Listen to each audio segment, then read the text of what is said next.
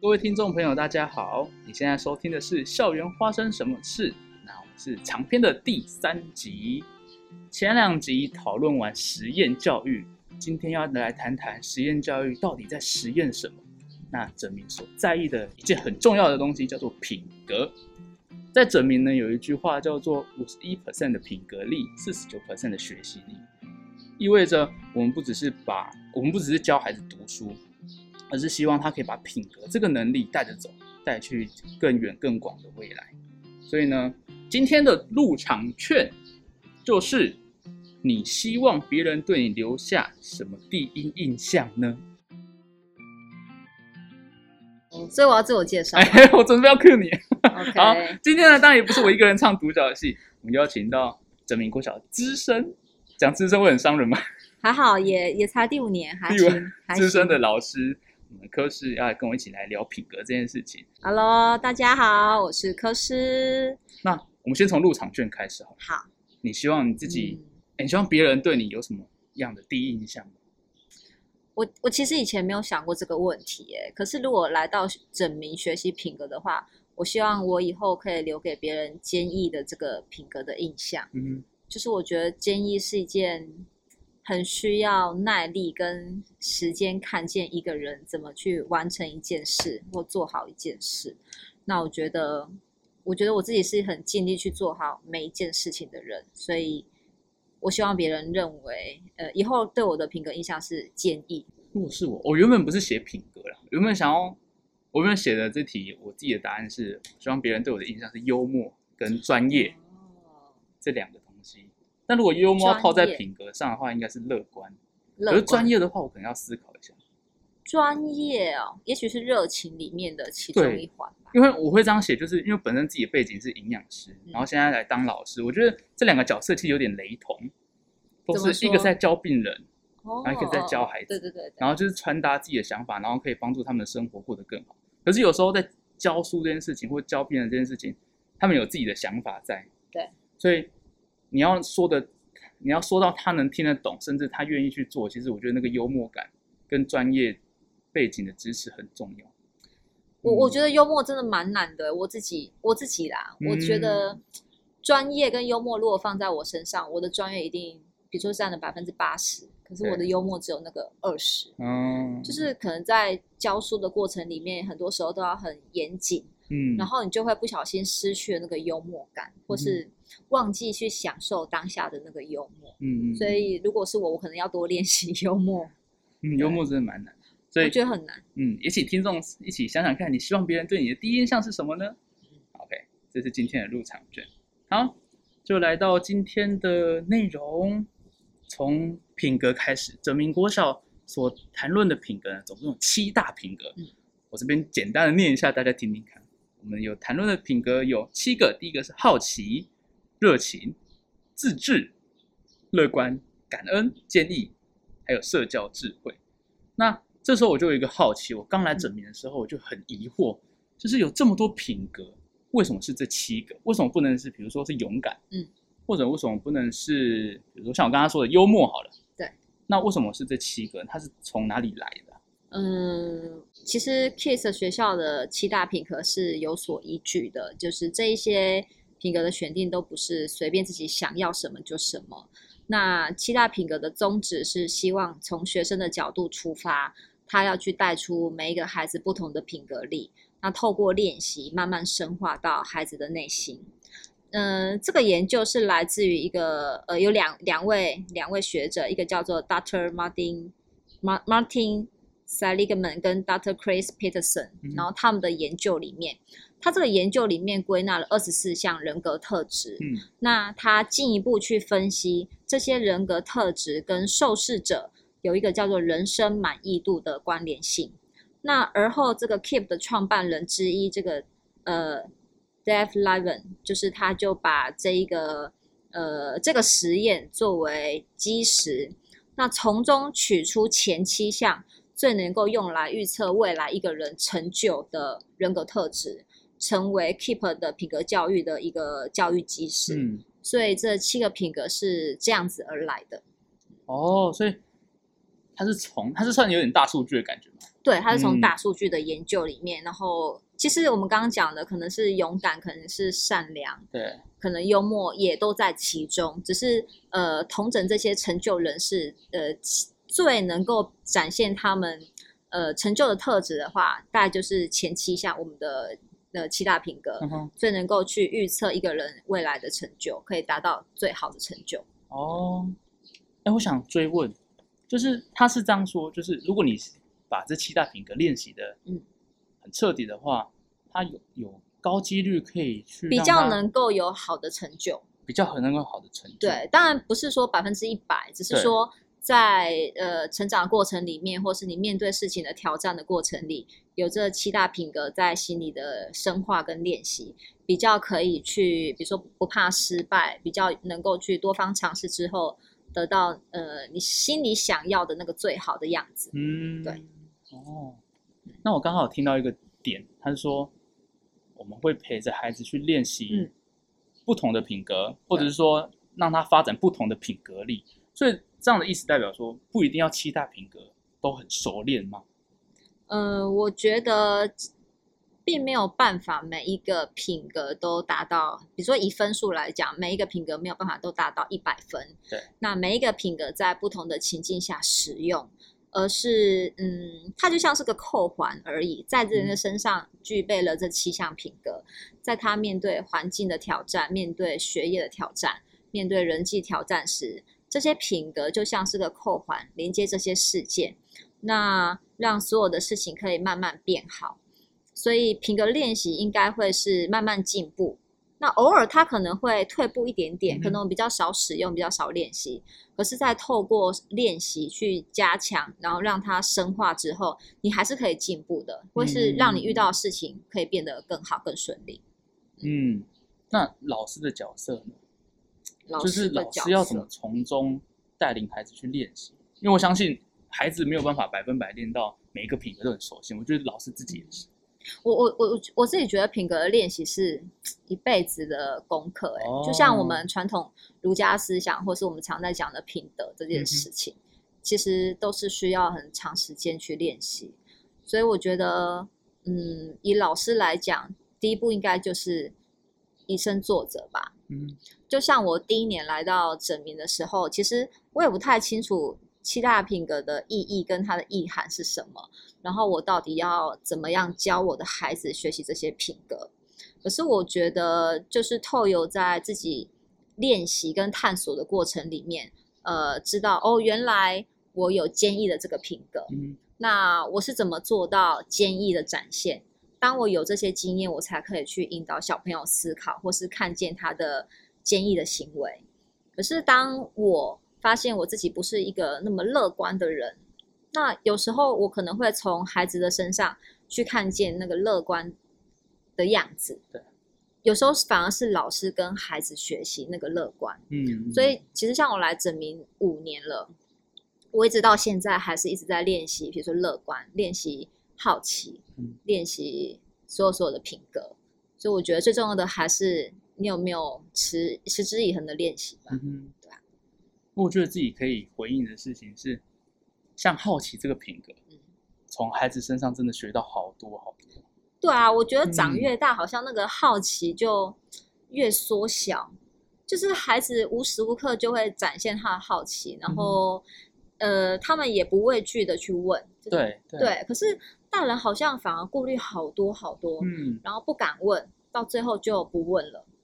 对啊，所以我有时候我自己也会就是怯于提问，嗯嗯。但我觉得那个真的是要勇敢练习，哎，因为我我会自己被一个事情绑住，就是因为我刚刚提到专业度，嗯，所以变成说我在会议上或者是在讨论的时候，我会希望自己可以问一个好问题，哦，可是这个好问题就会让我错过那个最佳问问题的时间。对，因为你有完美啊，我们有这一个天赋啦，我的天赋第一个是完美，宣誓的第一个天赋是完美，所以所以我会是有点不敢随便乱问问题，可是孩子不会，孩子是他他的好奇心是无时无刻都在展现，不管是在课堂上，或者是放学中，或者是在他在看一本书，就他想到什么，他就可以很自然、很勇敢的问，嗯，而且我我觉得孩子跟大人不太一样是。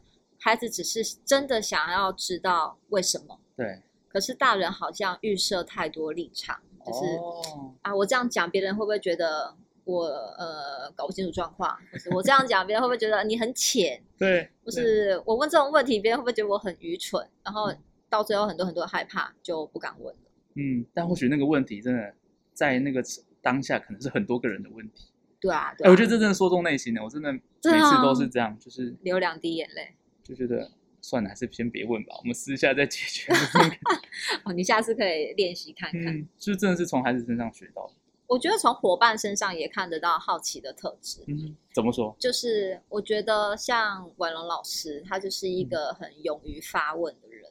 嗯，就他总是会在第一个时间，然后提出他的好奇或疑问。嗯然后我我觉得我自己比较像是手句练习的，我就会等到最后最后统整完大家的说法或想法，我才说出我的疑问，或是说出我的看法。嗯我比较像是做统整的人。嗯，所以从伙伴身上，你也可以去看见哦，原来这个人在问问题的时候，他的好奇展现是这样，嗯然后他其实也没有顾虑或害怕什么。对所以我觉得这个时候品格教育重要点就在于，他可以把这些行为很具体的跟品格做连结。对我觉得 Kids 学校里面有一个叫做品格具象化，嗯，就是我们帮呃帮助孩子把这一些品格，我们有所谓的品格指标，很具体的描述出来。你做了什么事情叫做呃符合了感恩的品格，比如说向别人表达感对谢，这就是当你做这个行为，你就是做到了感恩的品格。那比如说我们会有一个 S 一至八，努力克服外在干扰。当我真的克服了别的声音，然后很专注的学习，我就知道我做到了自制。嗯嗯，所以我觉得品品格具象化这件事情是可以帮助小朋友，呃，很清楚的去练习嗯，这件事。我解释一下，S 一至八就是自制的第八条，对对，S 一至八，对对对，第八条，努力克服外在干扰。对，所以品格具象化让孩子可以他把生活的具体经验、日常经验跟品格做结合。那他到了离开整名之后，他有这个经验，他是不是就可以迁徙到他可能当下遇到的困难？因为很多事情嗯不是国小才遇到。我我觉得品格这件事，就像我们一开始讲，它真的是一辈子的功课。嗯无论是呃年纪小的孩子，或是像我们，或是像呃未来的大人，或是长辈，他真的是一辈子都要练习的。然后这件事情是透过他练习，呃，他才可以让他的未来生活越来越好。所以，也许我们在国小阶段做的事情是播种。嗯就是我们把七个品格带给他，让他在这个学校园里面，让他在小学的生活里面不断的练习，然后等到他自己已经慢慢深化具到呃具有这些思维的时候，他就可以迁移到比如说国中域、国中国中场域，然后高中，甚至是他面对他未来的人生。对，但我们没有办法确定每一个人是不是都是如此，那就是在于他对于练习的深浅度。嗯那这个影响扩及的层面也很大，除了学校之外，可能还是家庭影响也非常的重要。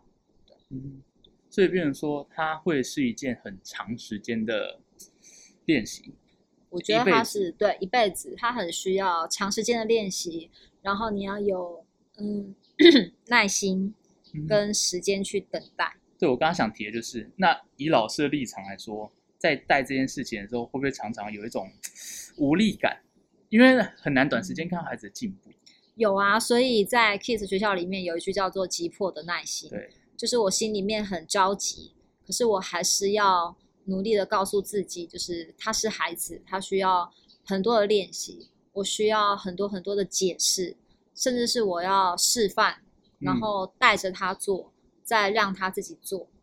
所以我觉得老师很重要，或是身为应该是说身为大人很重要的是那个急迫的耐心吧。嗯哼对啊，就是我们要有耐心，然后我们必须要愿意长时间的去看见孩子在练习的过程里面，他最后产生的变化，所以他并没有办法在当下你立刻讲，他就立刻有改变。对对，大人也是。嗯，我觉得到这边可以先简单做一个小结论，就是品格这件事情呢，是可以和日常经验做连结。所以，当我们很具体的把七大品格跟日常生活经验做连结之后，他可以带着走。对。然后这件事情又是需要一辈子去练习的，所以更重要的事情就是要有急迫的耐心。我们很很期待他有进步，很期待他赶快长大。可是得说实话，这件事情并不是这么快。对啊，没有办法这么快。可能国小阶段都没有办法看到他的改变，但是或许到了高中，到了出社会之后。他自己回头来看这件事情，这个学习的历程，他会开始有所发现，有所看见。那那时候才是他长大的时候。对，可是那时候我们可能已经没有办法看到他长大。就是我觉得每一个人长大的样子跟时间真的是不一样的。然后我们可能不能期待每一个孩子在我们的身边就长成我们希望他的样子。对。可是他一定可以慢慢成为他。期待的那个样子吧，对啊，对，所以我觉得这个结论也可以 分享给各位听众，或者或许你现在是爸爸妈妈，你每天被孩子气的要死，你可能讲一件事情讲完隔天还是在犯，老师也是，对，老师也是，就每天在重复一样的事情，可是就请我们一起练习，不厌其烦的一直提醒他们，急迫的耐心，他们也还在练习，对啊，嗯，好，换到第二个阶段，想继续往下讨论的事情是。那今天品格教育对孩子来说这么重要，可是有在谈品格练习的学校并不多。那如果今天我们不谈品格，科是觉得对孩子会什么影响嗯？我觉得品格是 Kiss 学校的呃教育理念特色，教育的核心，但不代表其他的学校就没有在教。嗯，他们可能讲讲的会是我们一般常听到的品品德教育，对，就是德育的部分。那可能探讨的会是勇敢啊、诚实啊、善良啊、感恩等等。嗯，那只是刚刚我们就讲到，我们是依据那个七个人格特质，对，作为我们教育的核心。然后我觉得品格教育的背后的理论是正向心理学。我觉得如果没有教品格的话，就是他可能在未来要有成就的那个部分，他会碰到很多很多的困难或是挑战。可是，如果有品格教育作为它，它的理论是正向心理学嘛？对。所以一件事情不能成功，我们应该要去探讨它的因果关系，或是它背后的脉络。所以为什么在 Kiss 学校里面，我们这么强调每一次要去倾听孩子呃发生事情的经过？为什么要去帮助孩子厘清他所遇到的困难？最后才呃一起练习一些具体的行为，达到我们希望。一起达成的目标，所以如果没有练习品格教育，我觉得就是缺少了那个去探讨因果关系很重要的那个环节。所以可能我遇到事情呢，我觉得很沮丧、很困难，我可能很快就放弃，不会想要再尝试或是重新检视自己吧。所以如果是这样，是不是很多事情很可惜就在当下就中断了？就他可能也没有机会再继续。我这样子认为。那。有没有就是那个曾经让你觉得很可惜，现在回想过来，现在让你会觉得好可惜啊！早知道那时候应该多说个两句，或者带他一起去。有哎，其实我我觉得在我们的课堂上都会发生，嗯，就是我们每一堂课是四十分钟，然后其实老师都会有进度的压力，对。可是比如说，当有一个孩子，他可能从来不太在课堂上发言，但他可能那一天突然。讲了一整串，你觉得非常有理，然后非常振奋人心的话，可是当下你应该要去给他有一些回应或回馈。那你可能急迫于眼前，比如其他的事物要处理，或是进度的压力，你就错过在更更深的跟这个孩子交谈。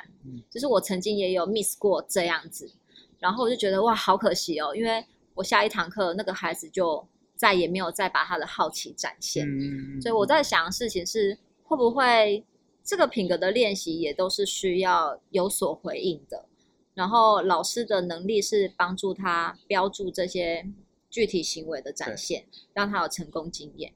那我曾经就是错失过这样的机会，我就觉得我还要再花很长的时间，才有办法再帮助那个孩子重新在课堂再开口，然后。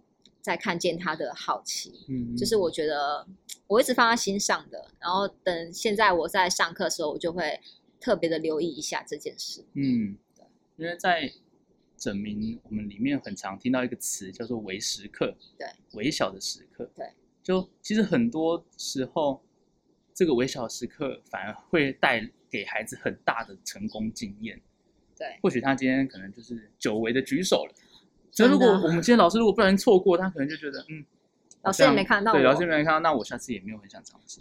等到如果他今天被我们特别的标注出来说，哎，你今天的这个行为做到什么品格，那跟之前有什么不一样？对，老师觉得你做的很好，就是做的很棒。我相信他那段话会永远牢记在那被。他被看见了嘛，对对啊。嗯所以我觉得大人很急的，就是我们可能常常会觉得孩子不符合我们的期待，然后我们就责骂他、责备他，嗯可是却没发现，那可能是他入学以来第一次举手，或者他在家里第一次帮忙洗碗。嗯我们可能就会因为害怕他受伤，就责备，就说啊，你为什么要去洗碗，弄得脏兮兮的，把水溅的都是，地板都湿了，等下你摔破碗怎么办？对。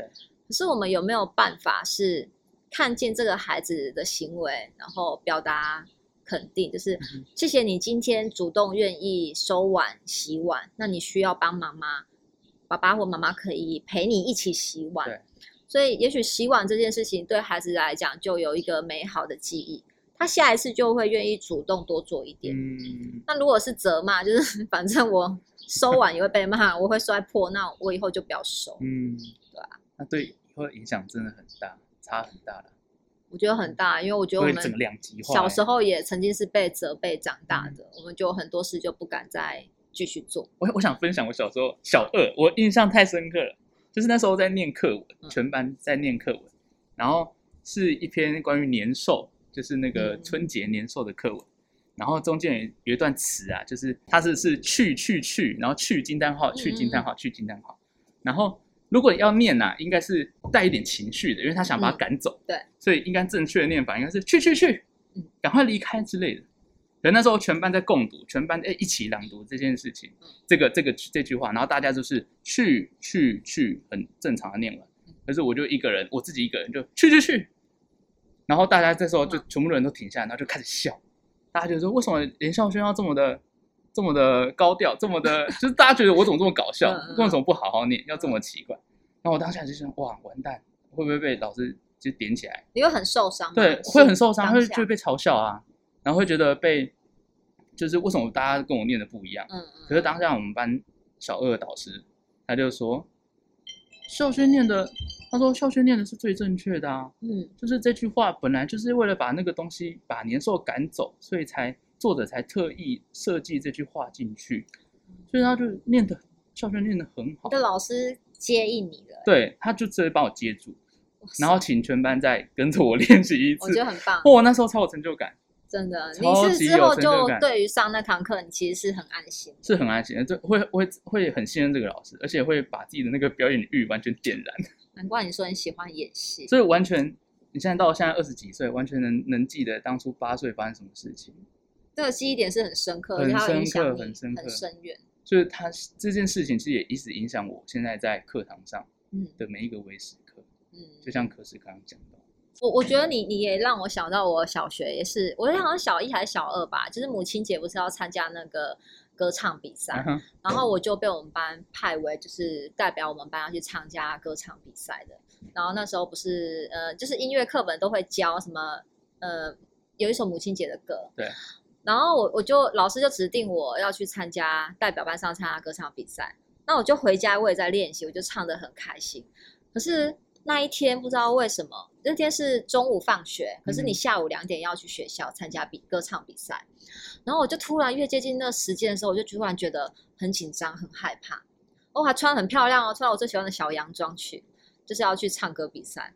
可是不知道为什么，我因为我走路去学校，小时候走路上学，然后走走走到一半的时候，已经到学校了，我就折返走回家。就是我突然很害怕，我不知道为什么，我就很害怕上台。然后回到家之后，我我就都没有说话。我妈妈就问你问我说：“你比赛完了，怎么那么快？”我就说我就没有说话。然后我妈妈也不知道嘛。嗯哼但是隔天，呃，那天我记得我没有到，我们老师就打电话来我们家，对，然后他一打电话就跟我妈妈说，呃，我没有去参加歌唱比赛，然后他老师就叫我听电话，那老师在电话里面就骂我，他就嗯说、你怎么可以没有来？你是参加我们呃代表我们班参加歌唱比赛的人，你为什么没有到？你现在就是立刻过来嗯，他就这样子凶我在电话里面。然后我挂掉电话之后，我就开始一直哭，一直哭。然后哭完，我妈就问我，我就跟她说，我突然觉得我很害怕，就是我我没有，我以前在台上表演都是跟同学，就是跟大家一起，可是我第一次要一个人在台上，我突然觉得很害怕，嗯然后我不知道为什么老师要骂我，我就一直哭，一直哭。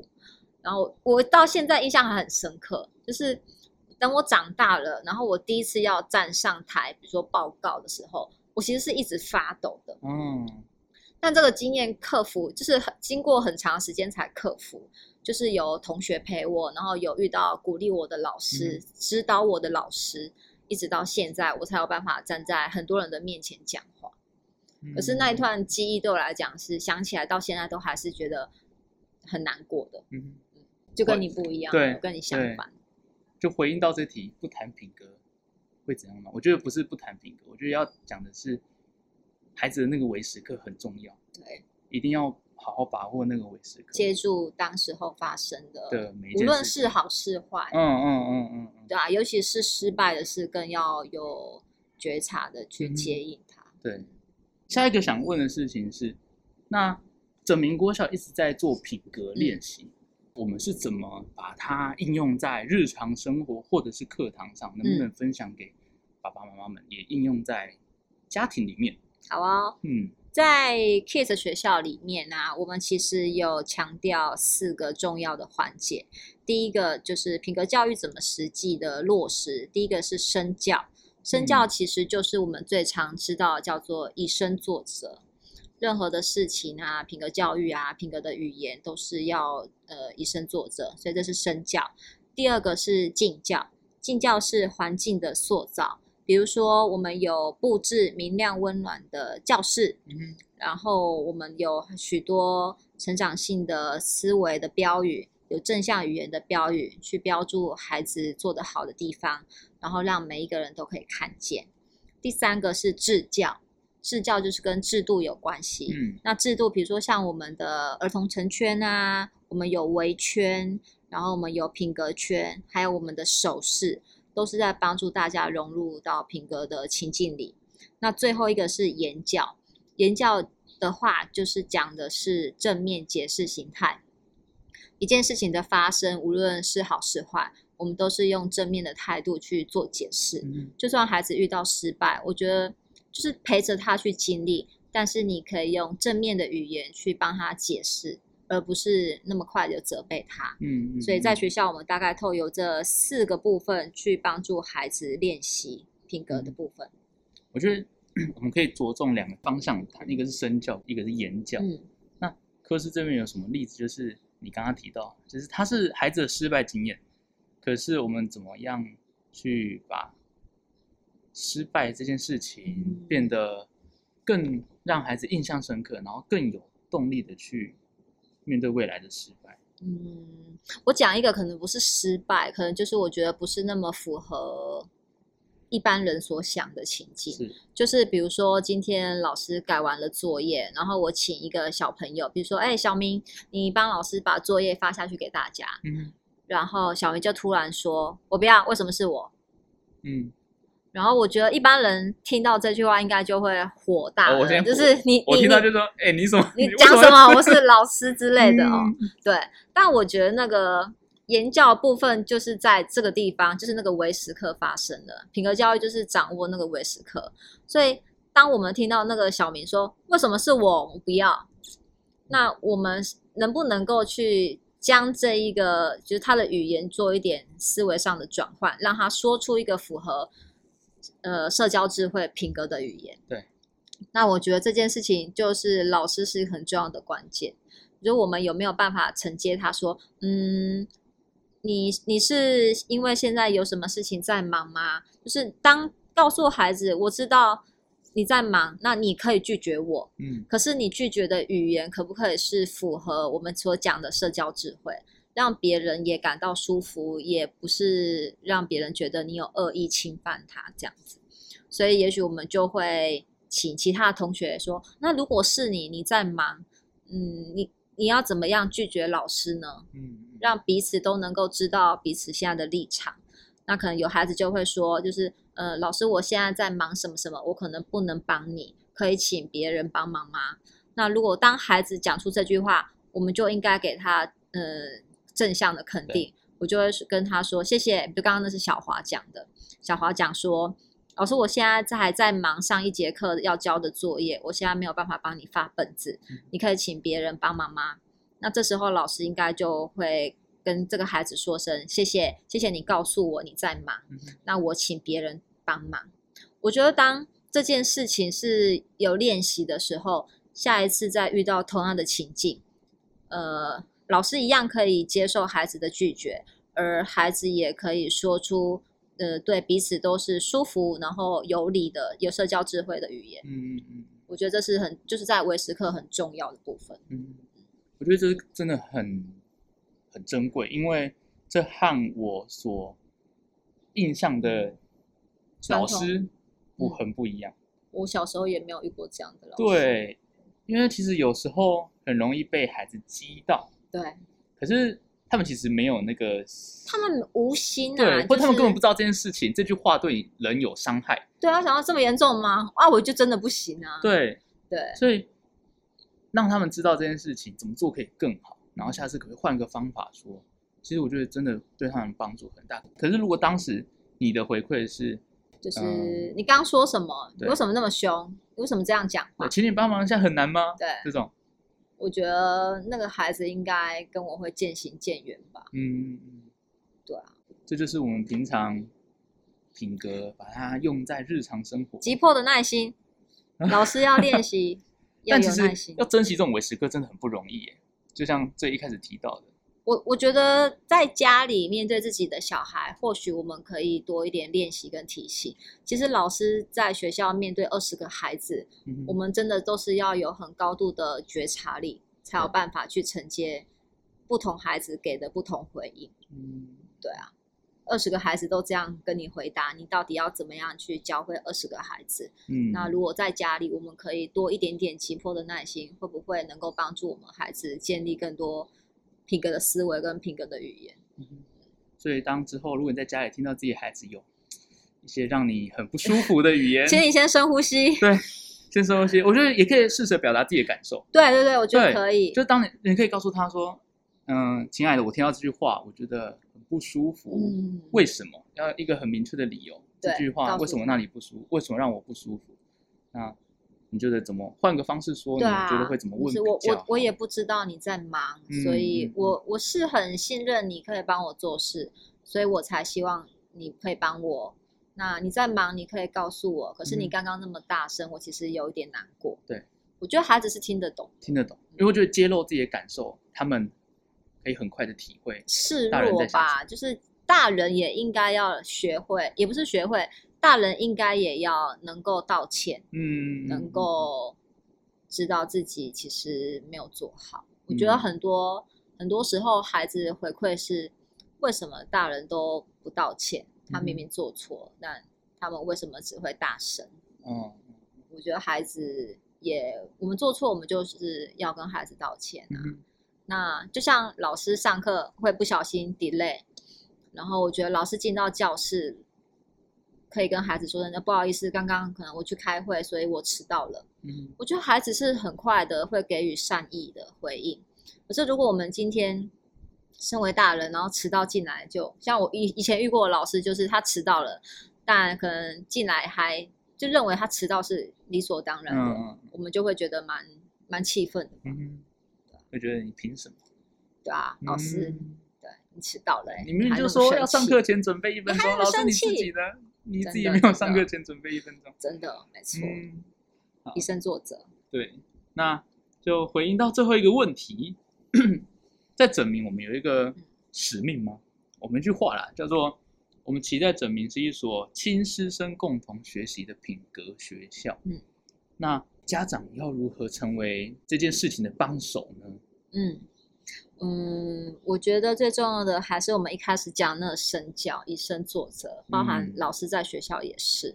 然后，如果有听过我分享的人，应该会知道有呃关于我爸爸教我礼貌的这个故事。嗯就是我爸爸小时候在教我对人有礼貌的这件事情，就是看到人要打招呼对，然后你看到人，你知道他是谁，你要叫那个称谓，比如说叔叔好、阿姨好，类似像这样子。但有一件事情是一直我到现在都没有办法忘记了，就是我爸爸在教我电话礼节。嗯，我爸教我接电话，在家接电话的时候，你电话接起来，你要接，你要先说“喂，你好，请问找谁？”然后小时候我真的不太，我我没有什么放在心上，可是我爸爸就会一直提醒我这件事。就如果我接电话，然后我就说“喂，哦，你要找妈妈哦，好，等一下。”然后我爸就会提醒我说：“你要跟对方说‘喂，你好，请问你要找谁？’”那这件事情，嗯，从我小时候开始，我看我爸爸每次接电话，他真的都会这样做。那我爸讲台语啊，他就会说“喂，你好，敲门都被吹”。每一次我从小看到高中，一直到高中的时候，我才真正做到这样的练习。可是这个过程里面，我爸爸没有责备我，他只是我没有做到的时候，他就是会再跟我提醒一次，就是你接电话，你要说“喂，你好，请问你要找谁？”嗯然后他自己接电话，从我小到长大，他始终都是这样做。然后像我们现在长大了，在外地求学啊、工作啊，要打电话回家。我打电话回家的时候，我爸爸接电话，我永远会听到他说：“喂，你好，敲门都被吹。”然后有一次，我就开玩笑的问他：“我说爸，你难道连你女儿的声音你都认不出来了吗？”嗯然后我爸就说：“我当然认得出来你的声音啊，可是我教你礼貌这件事情，如果因为我们是家人，我就不做了，那你要怎么样学会？”嗯然后那一刻我就觉得，哇塞，这真是 冲击好大对。是我爸用他这一辈子在教我礼貌，然后以身作则教我礼貌。所以我现在，比如说打电话回家，我就会我爸爸接电话，我就会听他讲完，就是喂，立后敲门都被催，我才会说爸是我。嗯嗯然后我觉得这件事情长久一定就是我爸爸在过程里面也没有因为我没有说就打我或骂我，他就是在等着有一天我能够理解这件事情的重要，然后我也确实有感受到电话礼节的重要，就是他可能是被忽略的，可是你在跟对方讲电话的时候，你的礼貌展现其实是会让对方舒服的，嗯即便你今天是在谈一件很棘手的事，可是对方能够感受到你的礼貌、你的诚意，其实很多事情是可以好好说的。嗯然后我觉得这件事情也使我成为老师之后，那个礼貌会成为我在带孩子很重要的一个价值。嗯所以我觉得家长面对孩子品格教育这件事情，就是回到一开始我们所说的以身作则。嗯。那现在在课堂上呢，你有如何就是做到身教这件事情吗？有没有比较嗯对孩子的具体例子？我觉得整洁吧，就是呃，像我们都会要求小朋友要整理座位，对。可是每一个人的家庭习惯不同，还有每一个人在家里他有没有做家事这件事情有很大的关联。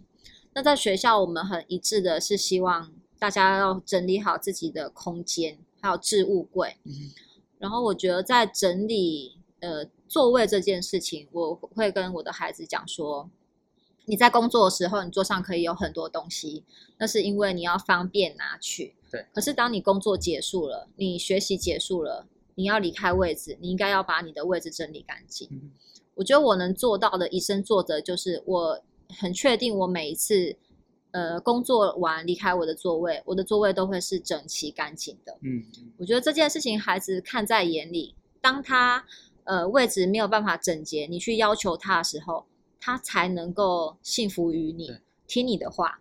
就是如果你今天连自己都做不好了，你只是一直要求他整理。那他当然就是要做不做的啊，嗯因为他不服气啊。那虽然每一个人练习的那个速度不一样，就是每个人的要求要不同嘛，只要他能够整理，然后一次一次进步，我觉得那就对我来讲就是很重要的事。嗯嗯嗯，所以在家里也是一样，就是当你今天想要带给孩子什么样的，不管是态度也好，或能力也好，我觉得身教真的很重要。身教就是嗯先示范着做，然后带着他做，最后才有办法放手让他自己做。嗯，我觉得感受很深刻的是，就是我去家访的时候，嗯，就是其实走过十几家的孩子，你会发现呐、爸爸妈妈的样子完完全全的复刻在孩子身上。孩子是什么样子，其实他的可以从他爸爸妈观察出来。嗯，真的是，爸爸妈妈的样子，我们也可以从孩子身上观察出来。真的是一模模一样一样。对啊，只是老师不好意思说，不好说。但好的部分会完全复制。那另外一方面想，就是可以改善的地方也是会完也是有啦，就是你改善了，你的孩子也会改善啊。真的真的，所以身教真的很重要，要一起练习品格这件事情，就从爸爸妈妈对啊，我觉得最常听见的就是孩子写作业的时候，呃，家人在旁边陪伴，当然就是他要求他，你赶快写啊，怎么不专心写？可是家长是在旁边划手机，我觉得这件事情是最难说服小朋友的。嗯，因为直接变成他的一个诱因在那里。没错，所以他会认为说啊，为什么大人可以这样子，为什么我不行？所以我们在学校在陪伴小朋友的时候，我们也是呃要放下手边的，比如说，比如说我跟孩子在讲话的时候，我就是应该先放下我呃跟跟其他人的通讯，或者是放下我手边现在正在传的讯息或打字的文件，你就是必须那个时刻是好好的先听完这个小朋友说完话，你再去做另外一件事。就是那个孩子是有被呃有被重视，关注到，对有被重视到。OK，那可是还想补充的地方吗？没有，我觉得今天讲太多话了，喉咙开始有点干了。没有平常不太讲这么多话，除了嗯上课。好，那就来到今天节目的尾声，回到今天的入场券，听完了实验小学现在带给孩子的品格教育，那你现在希望别人对你留下的第一印象是什么呢？那如跟这七大品格有关也好，没关也好，但我相信，当你想到那一个价值观的时候，它背后一定有一个说服你自己为什么要去做的原因。那就请保留这份价值，保留这个原因，就是一直带着走下去。对，因为我觉得我有坚信这个价值，一直相信他在，嗯，我觉得才会过得更踏实、更嗯快乐。没错，我们一起努力吧。对那今天的节目到这边，很感谢你今天的收听，期待下一次我们在线上继续相遇。我是今天的主持人宣师我是科师，，OK，谢谢，拜拜，拜拜。下课。谢谢老师谢